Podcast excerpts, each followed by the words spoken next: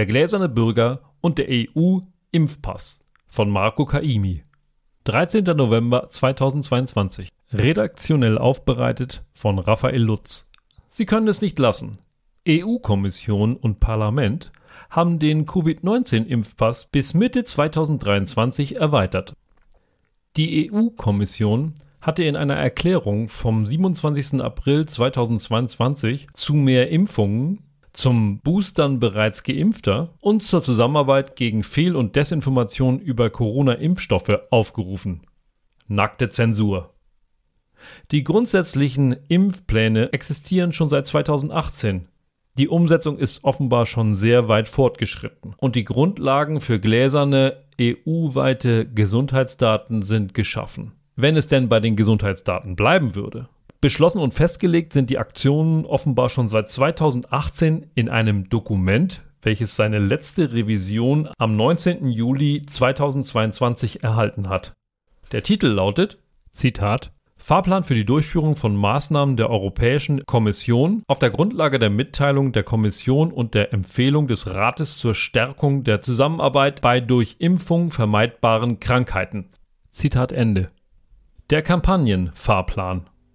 Als erster Schritt wurde definiert Prüfung der Machbarkeit der Entwicklung eines gemeinsamen Impfausweises oder Passes für EU-Bürger, der mit elektronischen Immunisierungsinformationssystemen kompatibel ist und für die grenzüberschreitende Verwendung anerkannt wird. In der Phase zwischen 2019 und 2021 ist zu lesen, Zitat, Durchführbarkeitsstudie für die Entwicklung eines gemeinsamen EU-Impfausweises abgeschlossen. Veröffentlichung steht noch aus. Zitat Ende. Aha. Interessant ist, dass die Entwicklung des Impfausweises schon abgeschlossen ist, die Ergebnisse der Studie aber geheim gehalten werden, wie gewisse geschwärzte Verträge.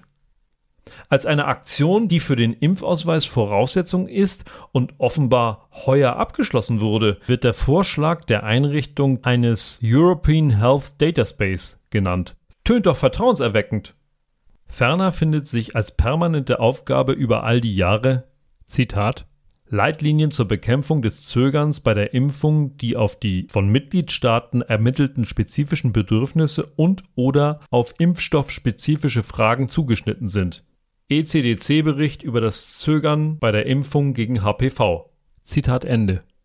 Die mit der zunehmenden Verbreitung der HPV-Impfung deutlich wachsende Inzidenz von gynäkologischen Krebserkrankungen ist unterdessen kein Geheimnis mehr.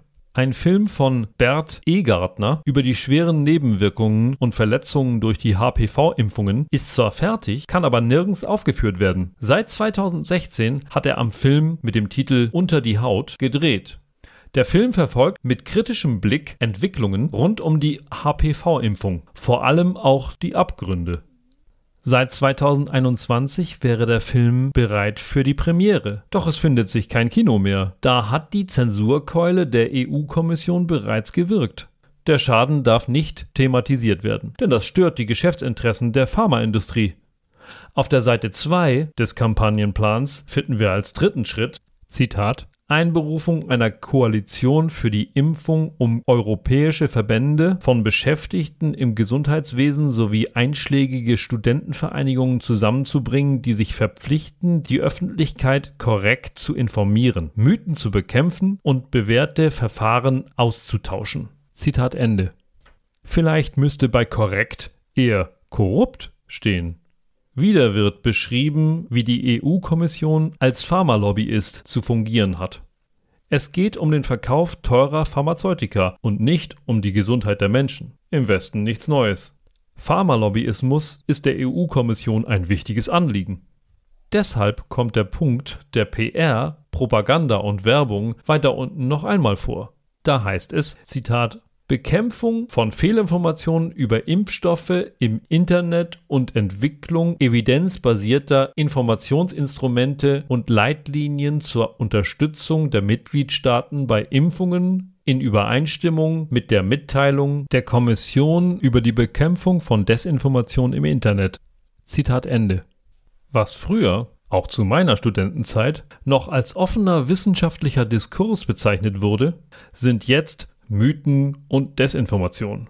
Hier hat sich offenbar auch der Einsatz der mit einem hochrangigen Pharma-Boss verheirateten Kommissionspräsidentin gewinnbringend für Big Pharma ausgewirkt.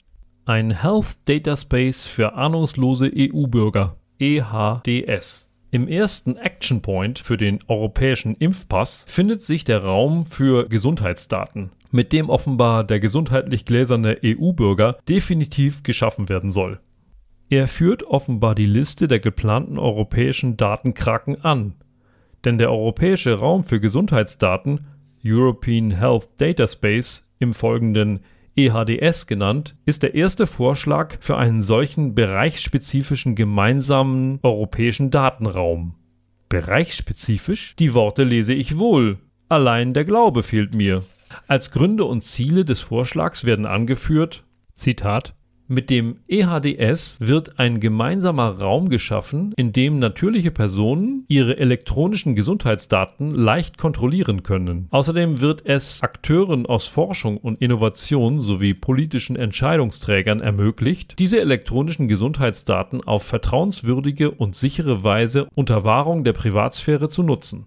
Zitat Ende. Nochmal des gefährlichen Gesundheitspudels Kern wegen. Zitat politischen Entscheidungsträgern ermöglicht, diese elektronischen Gesundheitsdaten zu nutzen. Zitat Ende.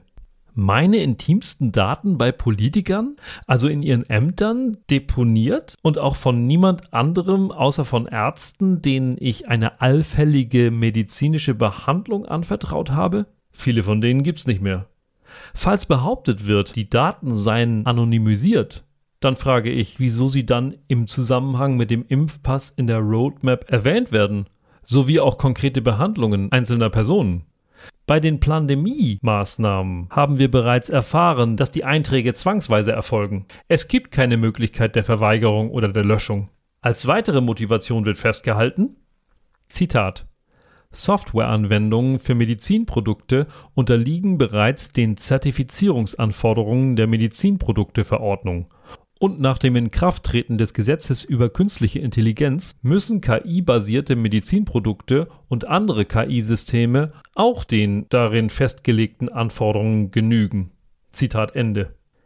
Inkrafttreten des Gesetzes über künstliche Intelligenz? Was bitte ist denn das? Geburtsurkunde für Cyborgs folgt sogleich und bald gibt es eine Fußball-WM für Transhumanisten? Mit diesen Aktionen soll die Kontrolle und Überwachung der EU-Bürger massiv ausgeweitet werden. Die sensibelsten Daten werden dann erfasst und offenbar EU-weit den politischen Entscheidungsträgern und Regulierungsbehörden und anderen finsteren Gruppierungen, vielleicht auch State Street, Vanguard und BlackRock, zugänglich gemacht. Die von der WHO evidenzwidrig deklarierte und noch immer nicht beendete Corona-Plandemie hat den Plänen der tiefen EU und der Kommission offenbar ideal in die Hände gespielt.